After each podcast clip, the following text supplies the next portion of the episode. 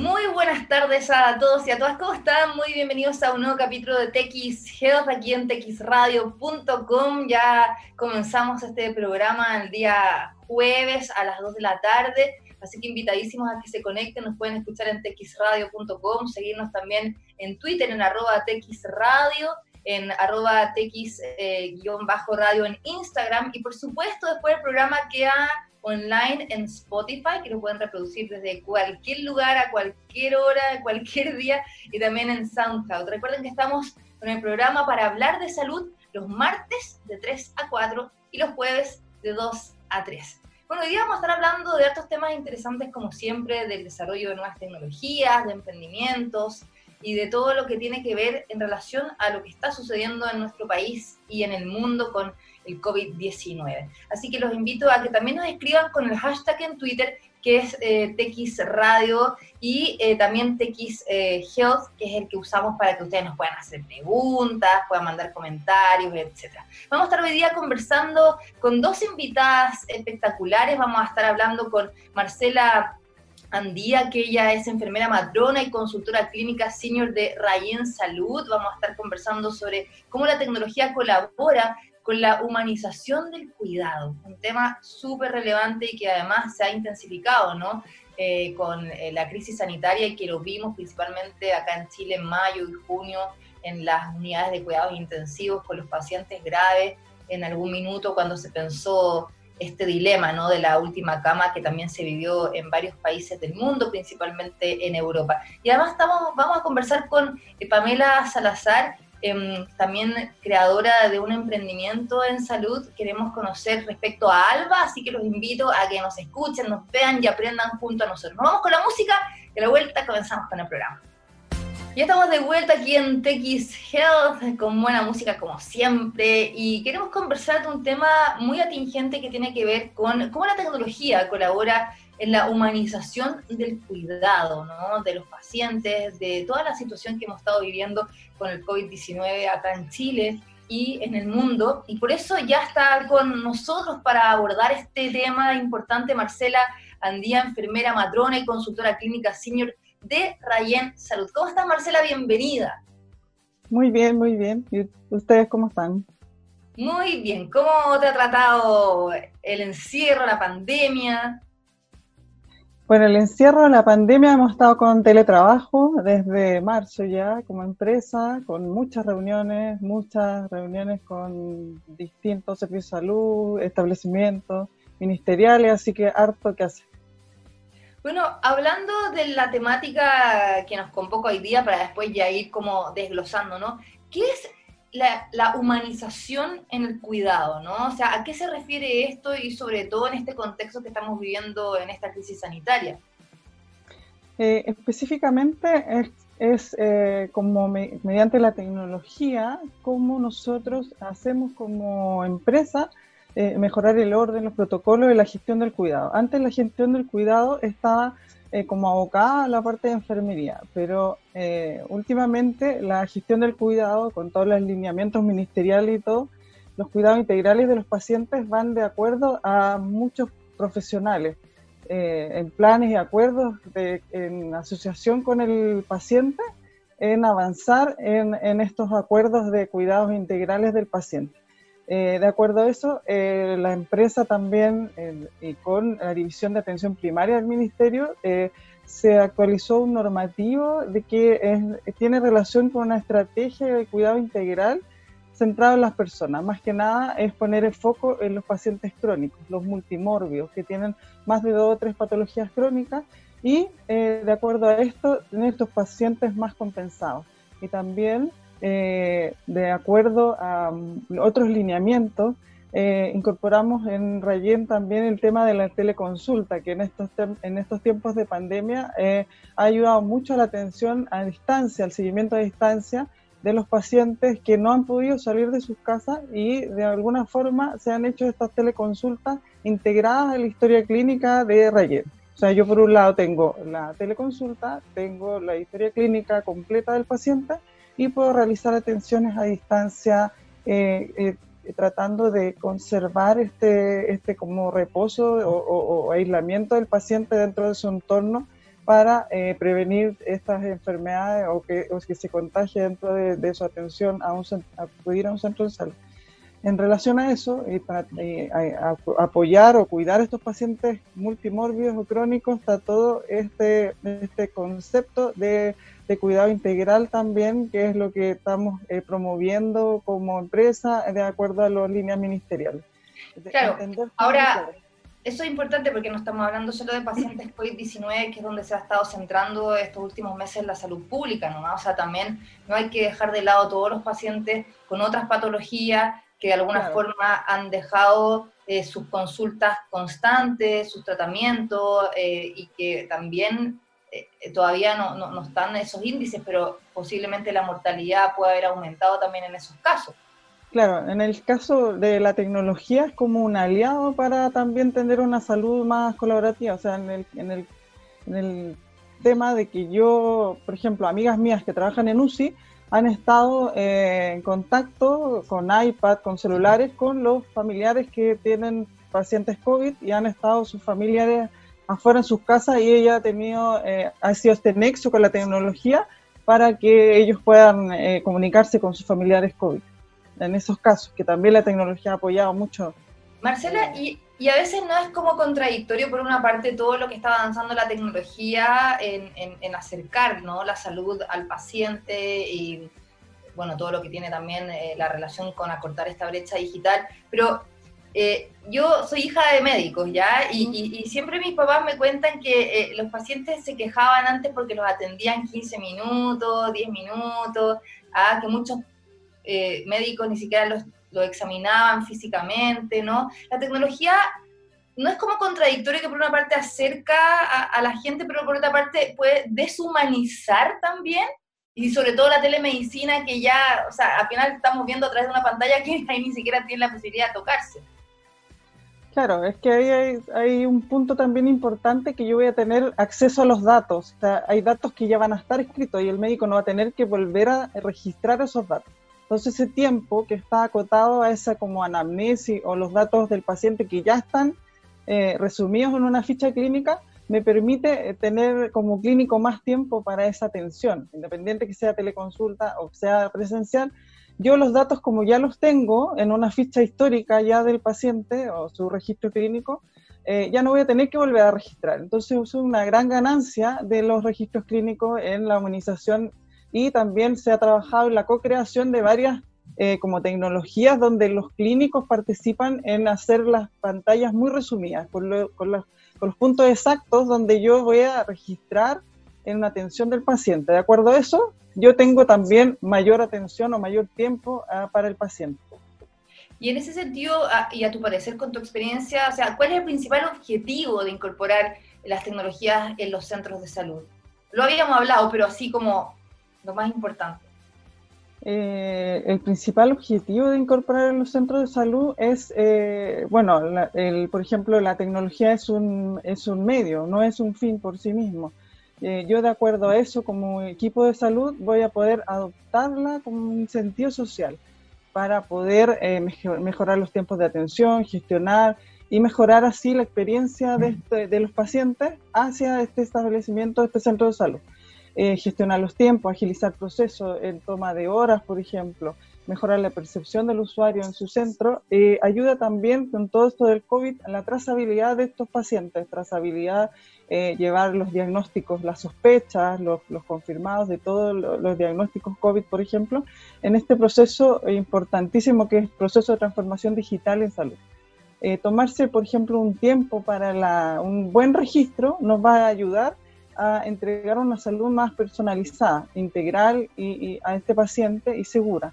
Y de acuerdo a esto, yo voy a poder tributar esos datos a la ficha clínica y tener también esos datos para un sistema eh, como inteligencia sanitaria que me va a ayudar a extraer estos datos para tomar de una parte, pues, un proceso posterior, una mejor decisión clínica con estos datos que ya voy a tener nutridos dentro de la ficha clínica.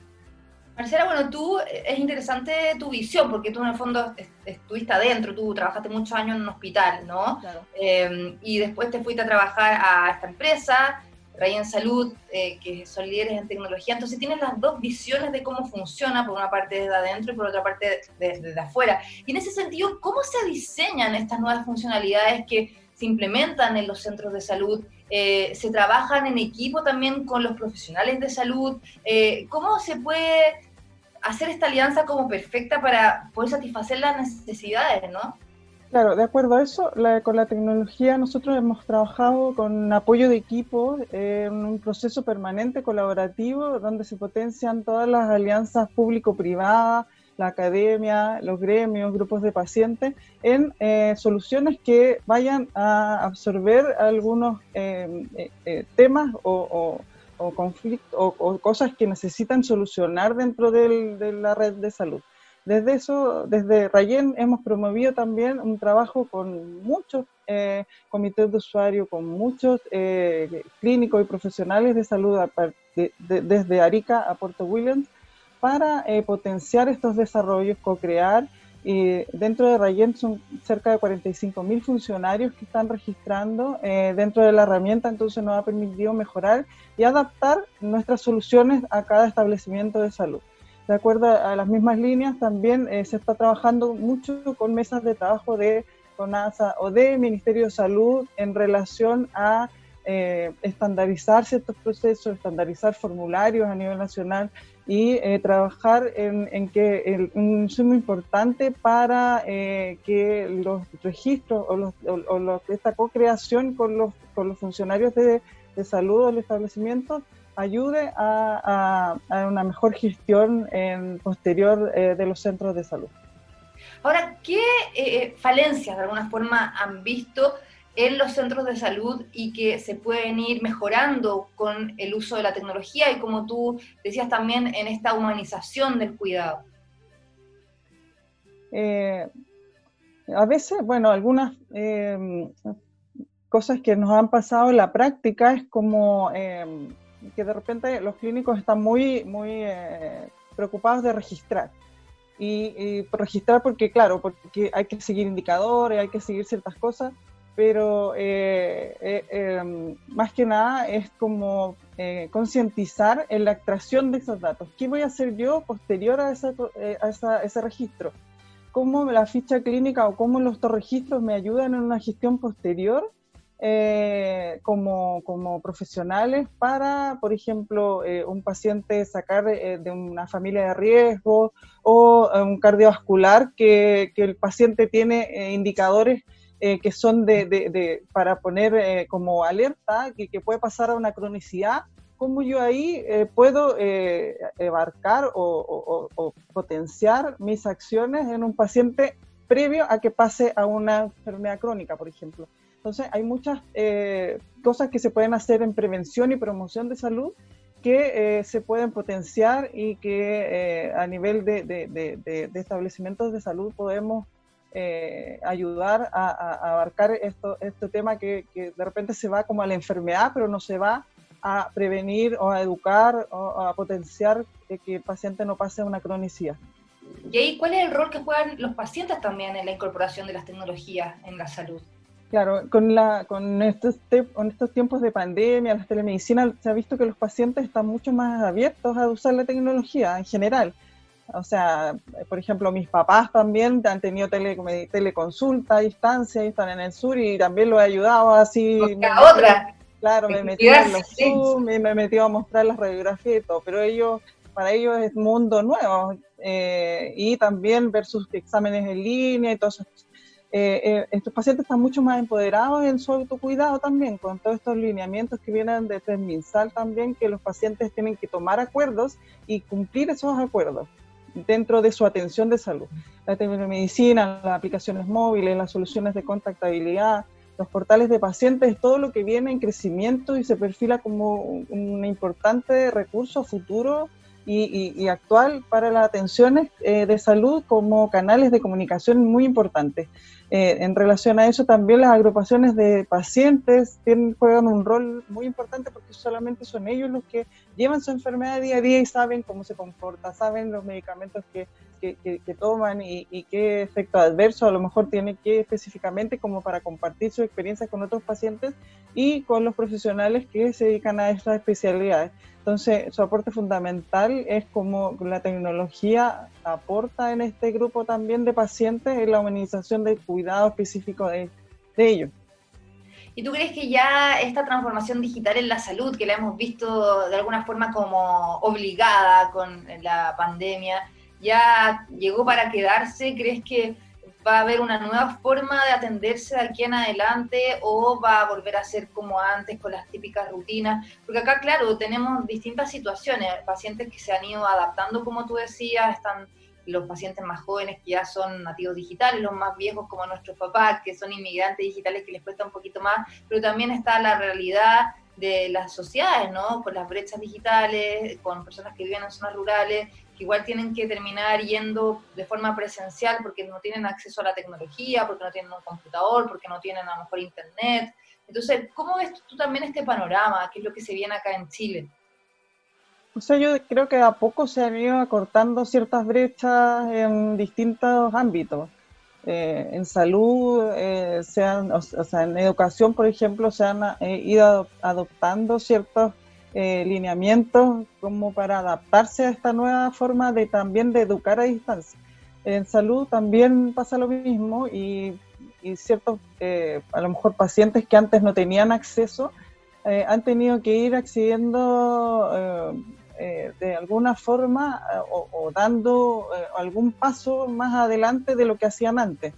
Claro, o sea, postas rurales y, que, en realidad están más aisladas y a lo mejor no hay tanto riesgo de, contraer el, COVID, a lo mejor en una comunidad rural no es tanto el riesgo como una un centro de salud acá en la, región metropolitana donde el riesgo es mucho mayor eh, teniendo las tecnologías para poder acceder a este sistema de teleconsulta, a lo mejor desde su domicilio.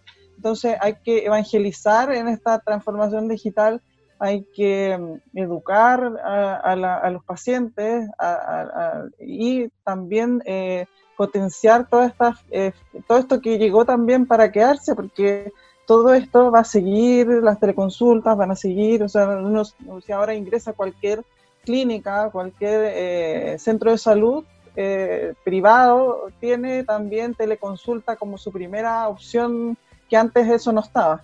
Bueno, FONASA también, también lanzó una serie de consultas y especialidades para hacerlo a través de telemedicina. Ahora, el rol de las empresas ha sido claro, ustedes han sido eh, súper innovadores en eso y en conjunto con los centros de salud, los hospitales, las clínicas, etcétera, trabajando de forma eh, mancomunada, ¿no? Pero ¿cuál es el rol que crees tú tiene que tener acá el gobierno, más bien con una política de Estado quizás en salud digital? Claro, eh, bueno, hospital digital y todo lo que se ha tratado de incorporar de cierta forma eh, ayuda, eh, ayuda en estos procesos. en, en, general, las políticas van hacia allá, hacia la transformación digital y hacia, hacia todo lo que es eh, la teleconsulta y la, telemedicina eh, a partir de las nuevas formas de atender y que eh, señalan que, que, el paciente, a lo mejor hay ciertos parámetros que no vamos a poder controlar de esa teleconsulta o esa atención que los lineamientos del gobierno también están eh, conscientes de eso, porque claro, lo hemos hablado en meses de trabajo, que a lo mejor el paciente no va a tener ahora su presión arterial como se lo hacía antes, no va a tener sus mediciones eh, como estaban antes, pero eh, a lo mejor va a tener ciertos otros parámetros que yo voy a poder visualizar como clínica a distancia dentro de eso, el, gobierno y las líneas ministeriales también eh, están de acuerdo a, estas nuevas formas de atención y se, tiene, se debe potenciar, eh, eh potenciar por ejemplo, eh, las, redes de, Internet en estos centros más rurales y que a lo mejor no tienen mucho acceso, e ir acortando estas brechas también de, teleconsulta en estos centros que están más retirados de, la, de, la, de la de la región metropolitana o de las grandes eh, de las grandes capitales de, o, las provincias más, más, más, más pobladas, que, por decirlo así, de, las otras regiones. No, sin duda se ha hecho un súper buen trabajo, esto ha sido una gran prueba, ¿no? Estos meses, pero se ha avanzado de forma muy, muy rápida. Y yo creo que esto, como tú decías, ya llegó para quedarse, los pacientes se están adaptando, eh, los centros también de salud lo han hecho, las empresas en conjunto, eh, también el mismo gobierno avanzando en esa línea, así que veremos qué pasa de aquí en adelante. Así que te quiero agradecer mucho, Marcela Andía, enfermera y matrona y consultora clínica senior de Rayen Salud, por esta entrevista súper interesante, así que felicitaciones por todo lo que están haciendo. Muchas gracias que estén bien y un gusto conversar contigo de todo esto que, está eh, ahora, la tecnología, la transformación digital y cómo como empresa hemos ido abarcando y sumando, co-creando en todo esto que es el, el, nuevo, la forma, las nuevas formas de atender y de, y de, de trabajar también. Sin duda. Un abrazo, cuídate mucho Marcela. Ya, que estés bien. Chao. Y nos vamos rápidamente a la música. A la vuelta vamos a seguir conversando de más temas de salud, ahora de emprendimiento. Vamos a conocer Alba. Y eh, recuerden que nos pueden escribir con el hashtag TXHealth en Twitter, arroba TXRadio en Twitter, también TX-radio en Instagram, TXRadio.com. Nos pueden escuchar no solamente en Chile, en toda la región, porque es la única radio de ciencia y tecnología de Latinoamérica, así es. Y el programa queda en Spotify, en SoundCloud. Recuerden que vamos los martes de 3 a 4 y los jueves de 2 a 3. Vamos a la música y ya volvemos. De vuelta aquí en TX Health, en txradio.com. Recuerden que nos pueden escuchar en txradio.com, a través de las redes sociales también nos pueden seguir. Siempre les recuerdo que estamos en Twitter, en arroba txradio, en Instagram que es tx-bajo radio, también la, mi cuenta es arroba en ambas redes sociales. Y la idea es que cada semana estemos hablando de distintos temas de salud, ¿no? De emprendimientos, de salud digital, de nuevas terapias, de la contingencia. Y hoy día queremos hablar de ALBA, que es una herramienta kinésica que mantiene y mejora la fuerza muscular a través de los movimientos guiados por el hemicuerpo sano. Bueno, está pensada para que las personas que presentan debilidad eh, motora en alguna de sus extremidades puedan rehabilitarse desde su hogar. Obviamente esto está eh, destinado a pacientes que han sufrido eh, diversas patologías, desde artritis, artrosis, Parkinson, Alzheimer. Queremos saber mucho más al respecto, no quiero yo hablar de todo porque si no voy a matar toda la información. Y eh, por eso ya está con nosotros Pamela Salazar, directora ejecutiva en Alba. ¿Cómo estás, Pamela? Bienvenida. Muchas gracias, Andrea. Súper bien. ¿Y tú? Muy bien, pues contenta de tenerte acá. Siempre me gusta dar a conocer los emprendimientos chilenos y sobre todo en estos temas que son tan importantes para ayudar a los pacientes, ¿no? Cuéntanos de qué se trata Alba ya más en profundidad y cómo nace, ¿no? Este proyecto. Sí, bueno, tú lo escribiste súper bien pero contarte que, bueno, ALBA es una herramienta kinésica tecnológica que permite la telerehabilitación, ayudando a que el paciente y el especialista cada vez se encuentren más conectados. Eh, permite que las personas, como tú mencionaste, que sufrieron un accidente cerebrovascular o artritis, artrosis, eh, puedan tener un trabajo motor y cognitivo a la vez, ayudando a que estos puedan estimular sus conexiones neuronales y a la recuperación de la simetría del cuerpo. Y bueno, ALBA nació eh, gracias a un programa llamado DILAB de nuestra universidad, que es la Universidad del Desarrollo, donde eh, principalmente eh, este curso es de innovación y emprendimiento, donde se busca trabajar bajo una metodología que se llama Design Thinking, en la cual se busca que a través de una problemática tú sigas cursando distintas etapas y llegues a una solución. Eh, y ahí es donde nosotros conocimos y nos enamoramos de este dolor, de este problema que la gente eh, está sufriendo, eh, principalmente las personas que sufren un accidente cerebrovascular, que no están recibiendo una correcta rehabilitación o, o, no es suficiente para que ellos se rehabiliten de forma exitosa, lamentablemente que provoca que ellos queden en una condición de discapacidad para toda su vida. Entonces ahí nació Alba, que lo que busca es que estas personas puedan rehabilitarse desde, desde su hogar y que complemente la rehabilitación que ya se les entrega por parte de los centros de salud.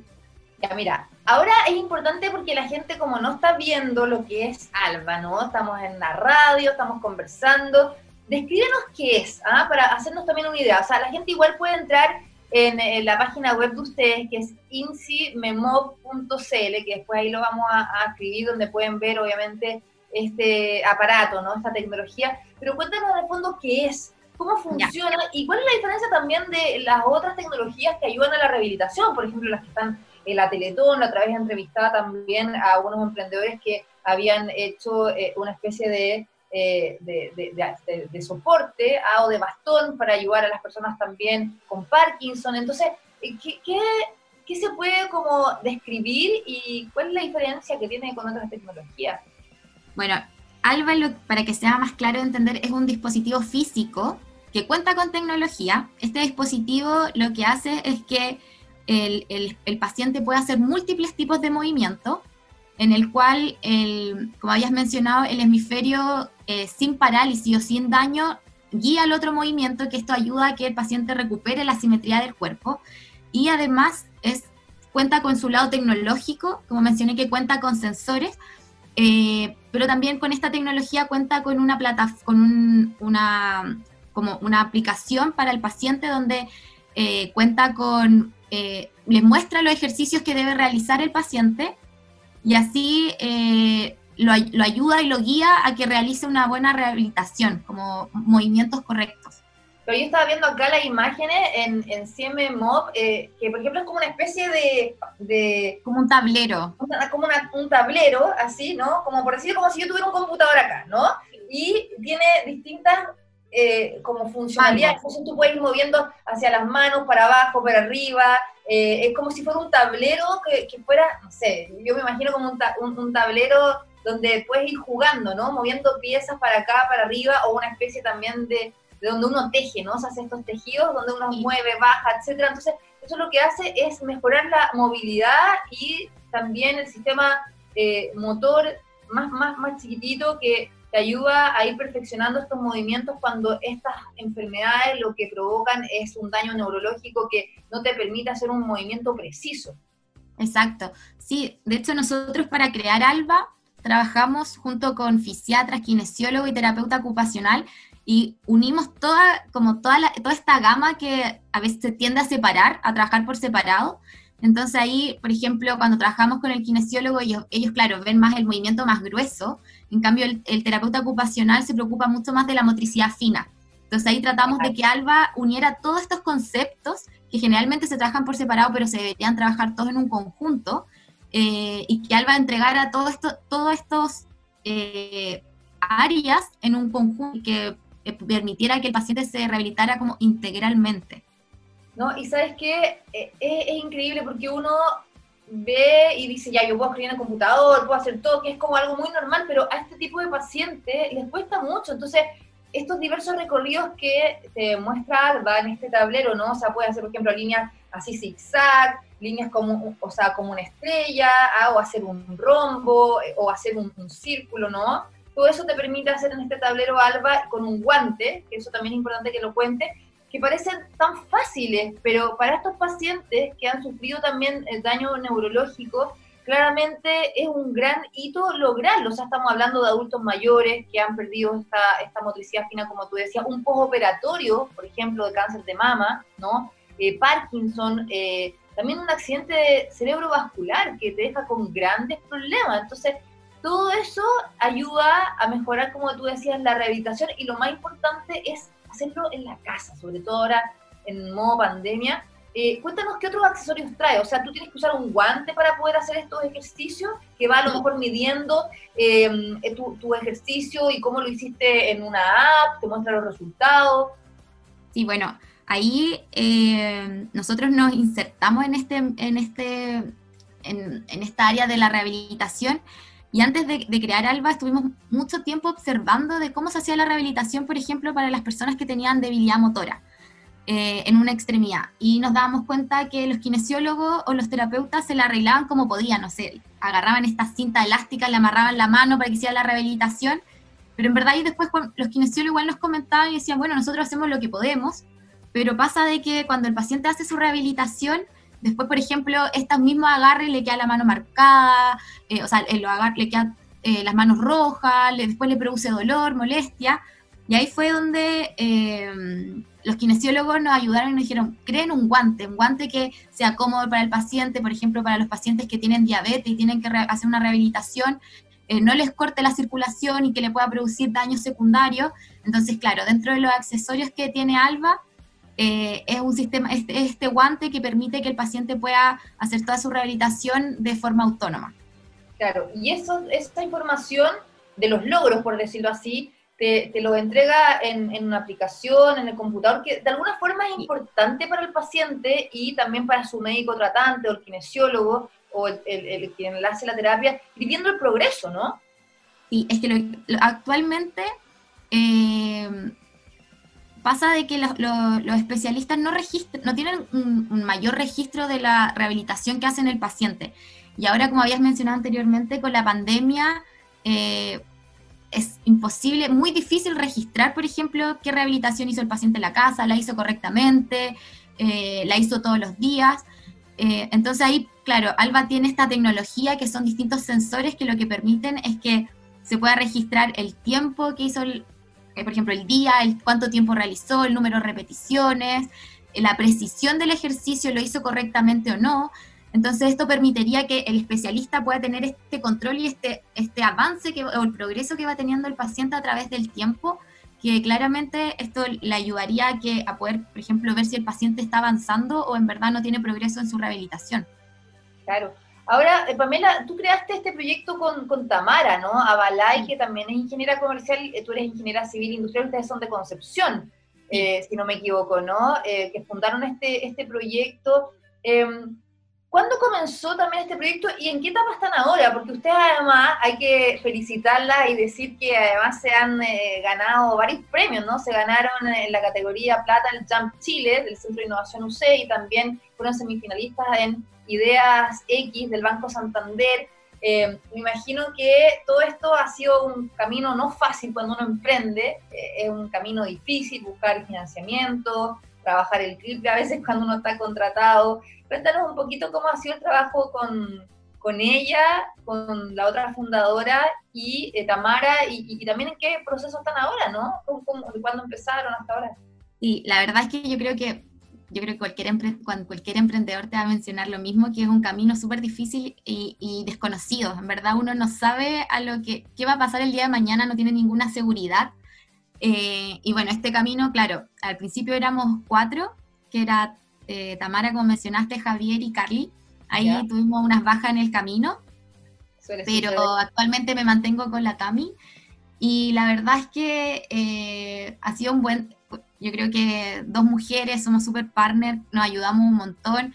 esta ayuda y estos reconocimientos que hemos tenido a lo largo del tiempo, yo creo que nos dan la energía y la validación de que en verdad estamos haciendo las cosas bien. Cuando yo creo que a un emprendedor ganarse un fondo, claro, te da la seguridad económica de que uno va a poder seguir avanzando, pero yo creo que por lo menos a nosotras nos da la seguridad de que eh, a la gente le gusta esto, a la gente encuentra que es un proyecto que tiene potencial y que en verdad creen que, como creen en nuestro fin, que es poder entregar una rehabilitación que sea de calidad y que realmente las personas se logren rehabilitar de forma exitosa. De todas maneras, ahora en lo que son las etapas, que eso es súper importante, en general todos los emprendimientos necesitan ser probados en los pacientes y también demostrar seguridad, eh, efectividad, etcétera. Ustedes iban a hacer un plan piloto en el Hospital Clínico del Sur. Eh, no sé si eso ya lo están haciendo, ¿En, qué etapa están, como te preguntaba antes, de, este desarrollo, ¿no? O sea, ya han probado con varios pacientes, eh, han visto evolución, piensan también venderlo al mercado o están trabajando con centros de salud. Sí, bueno, dentro de la etapa que, que también hay mencionar, que, nos ha ayudado un montón nuestra incubadora a definir esa etapa. O sea, nosotros estamos incubados con la Universidad del Desarrollo en UDD Ventures, que yo creo que para los emprendedores o la mayoría de los emprendedores que hemos hablado, siempre tienen, eh, es tanta la información, o es tanto lo que uno quiere ser que a veces no sabe cuáles son las etapas que tiene que ir quemando en el proceso. Eh, y ahí han sido un gran pilar y apoyo para nosotros. Y claro, actualmente eh, hace en, el año pasado hicimos un plan piloto con el Hospital Clínico del Sur, que con la pandemia se tuvo que interrumpir, no pudimos, eh, no, pudimos hacer el tiempo que teníamos presupuestado. Eh, así que ahí lo dejamos como un poco a medias. la idea y dentro de las etapas que tenemos que hacer es que tenemos que terminar ese plan piloto, ya que eso nos permitiría poder validarnos y poder ingresar ya al mercado que, por lo menos en el área de la salud, no es lo mismo que tener otro emprendimiento en otra área, ya que uno prueba, trabaja con personas y tienes que tener la validación eh, de saber de que realmente tu, producto o servicio que estás entregando realmente no le afecta a las personas y que sea un aporte. Y también para la, la seguridad de los médicos o los especialistas, que no te van a comprar algo eh, que no ya no tenga una validación previamente. Entonces, nuestra, dentro de nuestras etapas que es, es realizar este plan piloto bajo un comité de ética científico y después de eso poder ya en, paralelo estar haciendo ya esta prospección comercial, estar mostrando ALBA, mostrándoselo a la gente para que ya después pueda ingresar al mercado y comenzar con nuestras primeras ventas. Pero no lo han probado todavía en pacientes. Sí, hicimos ah. pruebas en el Hospital Clínico del Sur con pacientes. Ahí estuvimos tres meses eh, probando ALBA. Eh, claramente la duración de un estudio siempre tiene que ser mínimo de seis meses, entonces ahí nos faltó, sí, hasta un año, claro. Ahí nos faltó ese periodo que lo vamos a tener que ahí ver cómo lo retomamos después. Claro, y después ya si tienen eh, resultados positivos y ahí pueden introducirlo al mercado, tienen que ponerle un precio. Esto, ¿hay, ¿hay competencia en productos similares? ¿Lo piensan patentar? ¿Cómo es eso? Bueno, eh, contestando la segunda pregunta primero, sí, nosotros estamos en un proceso de patentamiento. Eh, estos procesos son súper largos. Nosotros comenzamos el proceso de patentamiento en 2019. Ya, eh, son caros además. Sí, y actualmente estamos esperando la resolución del perito que nos dé eh, si es que se puede patentar o no. y, y eso, pues ahí ya la patente también te da una validación en el mercado, o sea, que es algo único, que se puede comercializar, entonces, y dentro como de las competencias que podemos tener, es, eh, yo creo que actualmente para las personas del área de la salud es súper difícil crear algo y que, y que se lance en el mercado, por, como todas las etapas que te comenté anteriormente. muchos emprendimientos que yo he conocido que son increíbles se han caído en el camino por este mismo proceso. Ahí nosotras estamos con toda la garra de llegar hasta el final y, lograr poder sacarlo al mercado.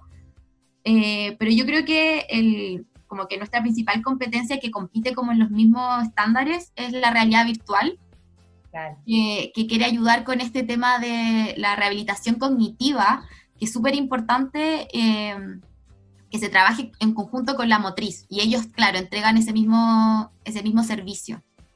Claro, pero por lo menos ya se han ganado premios, la parte que lo lideran dos mujeres, que eso también es algo súper positivo, encuentro yo. Eh, tienen que retomar los ensayos eh, con los pacientes en el hospital, que eso de todas maneras, y yo creo que tienen alta proyección y seguir adelante, así que me parece un súper buen proyecto. Recordemos dónde podemos seguirlas, ¿no? La gente que a lo mejor le interesa, a lo mejor un inversionista, ¿no? Porque siempre hay que tener más financiamiento para poder eh, ya avanzar, ¿no? Ustedes se ganaron, claro, apoyo por algunos premios, pero no, nunca es plata suficiente.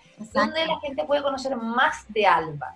Bueno, nos pueden ver por nuestra página web que es insiememove.cl o por Instagram que es alba.move. Así que ahí nos pueden estar escribiendo eh, cualquier duda, consulta, nosotras en verdad felices de poder resolverlas.